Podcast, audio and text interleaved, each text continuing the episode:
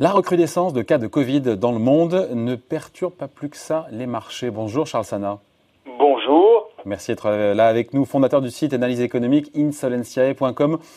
Les marchés, selon vous, refusent de voir les signaux faibles, c'est ça hein? Des signaux faibles qui sont tout de même de plus en plus forts. On peut vraiment parler de forte reprise de la circulation du virus dans le monde parce que quand on regarde le nombre de morts, sauf si je me trompe, c'est pas ascensionnel. Hein. Alors attention, assez, euh, tout ça est assez trompeur. Vous n'avez pas que, le nombre de morts. C'est-à-dire, en, réalité, pour comprendre la dynamique de l'épidémie, il faut pas uniquement regarder un critère ou un autre. C'est-à-dire, c'est vraiment l'analyse de l'ensemble des critères. On a le nombre de cas, on a l'évolution du nombre de cas, on a la dynamique euh, de la transmission, on a évidemment le nombre d'hospitalisations, le nombre de soins intensifs euh, qui sont, euh, qui sont également un critère important. Et puis, on a évidemment au bout de cette chaîne la plus triste des statistiques, qui est celle du, nombre, du nombre de personnes décédées. Alors attention. Quels sont ces signaux faibles qui ne le sont pas tant que ça? Parce qu'en France, tout est bien orienté, tous les indicateurs sont bien orientés. Alors les indicateurs sont bien orientés, mais si par exemple on prend le cas, euh, on prend le cas très intéressant euh, euh, d'Israël, qui est d'abord un pays chaud et ensuite un pays où on a un système de santé qui est bien organisé, ils vont commencer leur déconfinement bien avant nous. on va déconfiner en Israël globalement fin avril. on se retrouve avec une augmentation à nouveau des cas, un second pic qui est supérieur au premier pic actuellement, hein, donc au, au 10 juillet, le second pic en Israël, euh, il y a plus de cas que lors du premier. Et, on met euh, deux mois pour euh, on met deux mois pour retrouver une deuxième vague. Ce qui est assez logique, hein, puisque entre temps, on va déployer des mesures de distanciation sociale, on va équiper la population de masques, on va évidemment ralentir la du virus dans la population, et donc la deuxième vague met plus de temps à se former et à arriver, mais elle arrive même dans un pays chaud euh, comme Israël. Alors attention, là, vous avez le cas d'Israël, il est encore une fois très intéressant parce qu'en plus, il, ça a été une politique comme en Europe, c'est-à-dire qu'on a massivement confiné pour après déconfiner. Euh, aux États-Unis, au Brésil, on va dire sur le continent nord et sud-américain, il n'y a pas eu de confinement euh, généralisé. Alors vous avez eu, par exemple, à New York, il y a eu des confinements qui ont été, qui ont été importants, mais et à plutôt à l'européenne mais au niveau national aux États-Unis, vous n'avez pas eu un confinement national. Et donc en réalité, vous n'avez jamais eu, quand vous regardez la courbe américaine, elle, est assez, elle est très intéressante, c'est-à-dire que vous avez une augmentation des cas, vous arrivez sur un plateau qui est très élevé, et ce plateau très élevé repart actuellement à la hausse. On va aller vers un deuxième plateau. Donc là, c'est une courbe en forme d'escalier qui monte. Euh, J'insiste sur le cas de contamination et le nombre de morts. Le nombre de morts aux États-Unis baisse, ou en tout cas est à un niveau beaucoup plus faible qu'au plus haut de la crise. Mais il y a des raisons très logiques à ça. La première raison, c'est que, euh, comme toute épidémie, on est dans un processus terriblement darwinien, c'est-à-dire que les organismes les plus faibles euh, meurent en premier. Donc, une fois que les plus fragiles sont morts, restent les gens les moins fragiles. Ils sont donc capables de mieux résister au virus. Ça, c'est une des premières causes de cette baisse tendancielle de la mortalité qui devrait continuer à se produire sauf mutation. Euh, deuxième élément, nous avons considérablement progressé, et c'est une très bonne nouvelle, en termes de qualité des soins.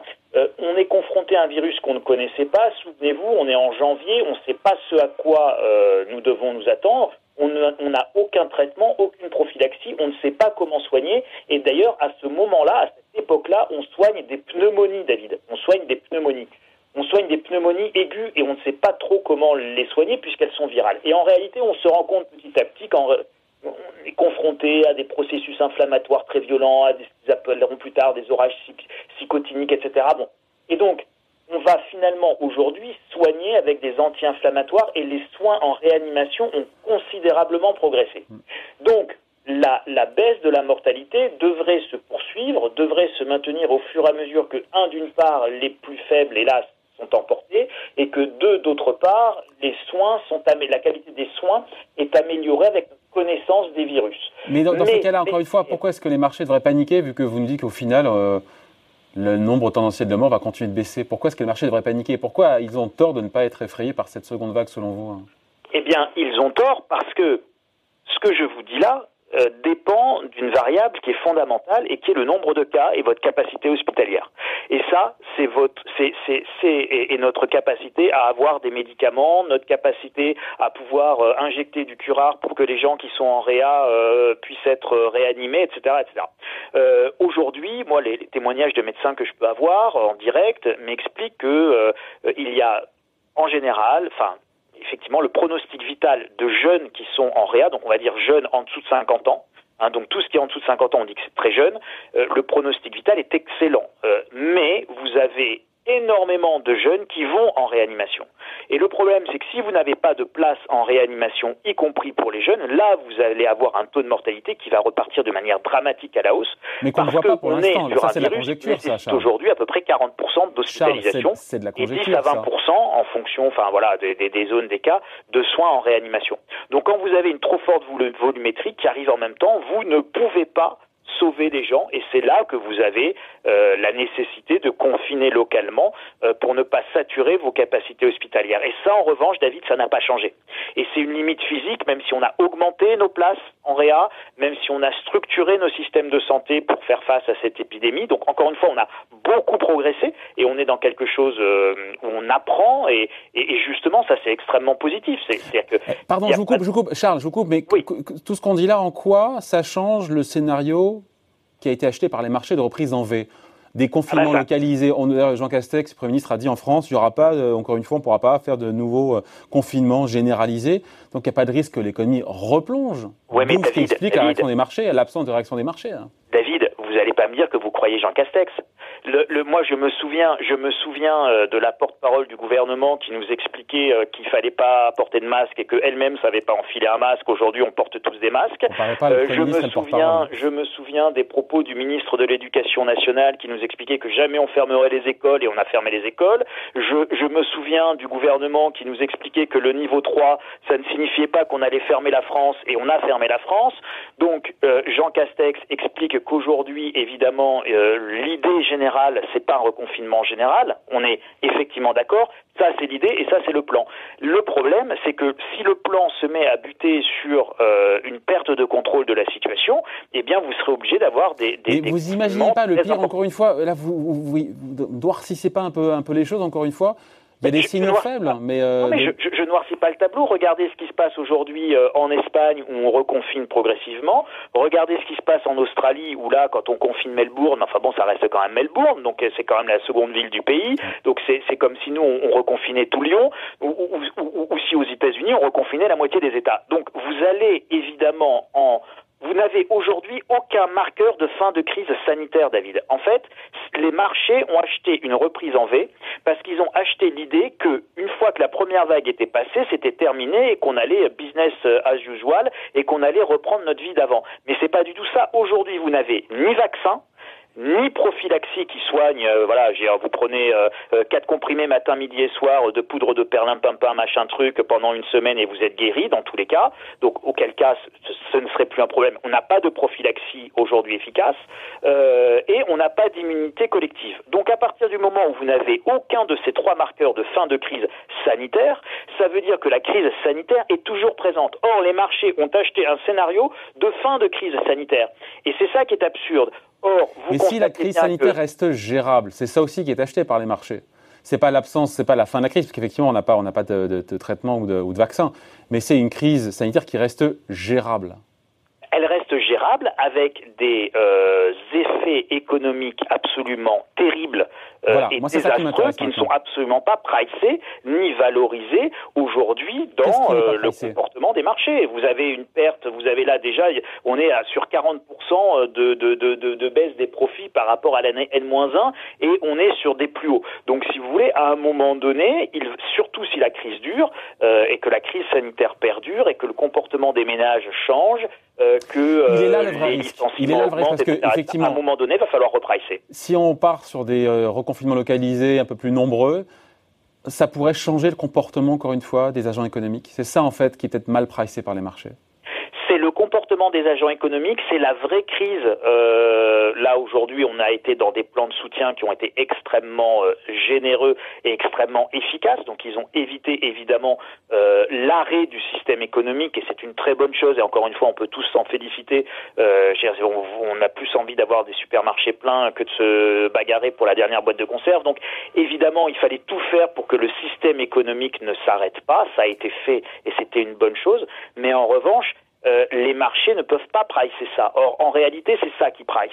Ils price le fait que le système économique ne s'est pas arrêté, donc il ne va pas s'arrêter, donc en fait, tout va bien. Et, puis, les banques centrales, encore une fois, il y a la réponse des gouvernements, les plans d'aide, de soutien, de relance qui vont arriver à la rentrée en France, et puis tout ce qui a été fait par les banques centrales. On n'a jamais mis autant de liquidités dans les circuits pour, euh, pour éviter euh, le collapsus, quoi. Hein. Oui, mais, mais ça n'empêche qu'à un moment donné, Airbus est obligé de ne vend plus d'avions, quoi et qu'à un moment donné, euh, Renault vend plus de voitures, et qu'à un moment donné, euh, vous avez dans la grande distribution 20% de, de, de, baisse des achats. Donc moi, je, moi, je veux bien ça, mais vous avez que vous avez tous les euh, tous les restaurants qui sont fermés, que les gens ils n'ont pas envie d'aller au restaurant avec un masque, ils n'ont pas envie d'aller. On n'en est pas là. Vous avez vu, il y a du monde au restaurant. Hein. Enfin, je sais pas. mais, mais pas partout. Non, non, mais, mais, pas partout. Et encore une fois, on est sur les effets marginaux. C'est-à-dire qu'aujourd'hui, euh, dire que les restaurants sont pleins à 80%, euh, et eh ben en fait, c'est un drame économique puisque les bénéfices ils se font sur les 20 derniers pourcents. Donc, encore une fois, n'oublions pas les effets marginaux. Euh, il ne s'agit pas de dire oh, euh, il y a du monde, donc tout va bien. Vous suffit d'avoir déjà moins de monde pour que tout aille beaucoup moins bien. On oublie également les effets désastreux de cette épidémie sur la productivité. On ne parle pas de la productivité, mais la productivité s'effondre avec, même si votre système économique tourne, votre productivité s'effondre, ce qui est assez logique, euh, puisque vous avez des mesures de distanciation, euh, vous pouvez pas euh, couper autant de cheveux en même temps dans le même salon de coiffure, et vous multipliez les exemples à l'infini. Donc, donc, finalement, ce que vous redoutez, c'est que les marchés, un petit peu comme en début d'année, ouvrent les yeux, mais trop tardivement. Même en fait, c'est pas qu'ils vont ouvrir les yeux trop tardivement, c'est que vous avez tout à fait raison, David. Ils sont exactement comme en février, janvier-février euh, de, de, 2020, donc il y, a, quelques mois pour la première vague, on savait que la situation était grave, les marchés savaient que l'épidémie allait euh, être en pleine, en pleine extension partout dans le monde, euh, ils le savaient, ils le savaient pertinemment, et ils ont attendu fin février pour commencer à corriger, euh, parce que ils ont acheté justement le plus c'est grave, moins c'est grave. Donc plus c'est grave, plus la réponse des banques centrales sera forte, donc on n'a rien à craindre. Sauf que ça, c'est valable tant que l'économie réelle n'est pas touchée. Et aujourd'hui, vous avez une crise qui n'est pas comme la crise de 2008 où c'était fondamentalement une crise financière, une crise bancaire, une crise de solvabilité. Donc on pouvait la soigner par des injections massives de liquidités. Là aujourd'hui, vous êtes dans une crise de l'économie réelle où vous avez des gens qui sont fermé, malades. Parce qu'on a fermé, qu'on cherche à la rouvrir. Pardon? Parce qu'on a fermé l'économie pour sauver des vies, que là on cherche à la rouvrir dans le mesure, encore une fois, des respects, enfin, du respect des règles sanitaires dans le respect de règles sanitaires qu'on a édictées, euh, et si on veut maîtriser, et il faut bien prendre en compte cette complexité, si on veut maîtriser l'épidémie, on va réouvrir l'économie sous contrôle. Et réouvrir l'économie sous contrôle, ça veut dire que par définition, votre économie ne peut pas tourner à son plein potentiel. Et c'est ça que les marchés n'ont pas acheté comme scénario. Et c'est ça que les marchés ne prennent pas en compte dans la valorisation de leurs actifs. Et ça, ils ne prennent pas en compte ce premier élément et le deuxième élément qui est la durée, David.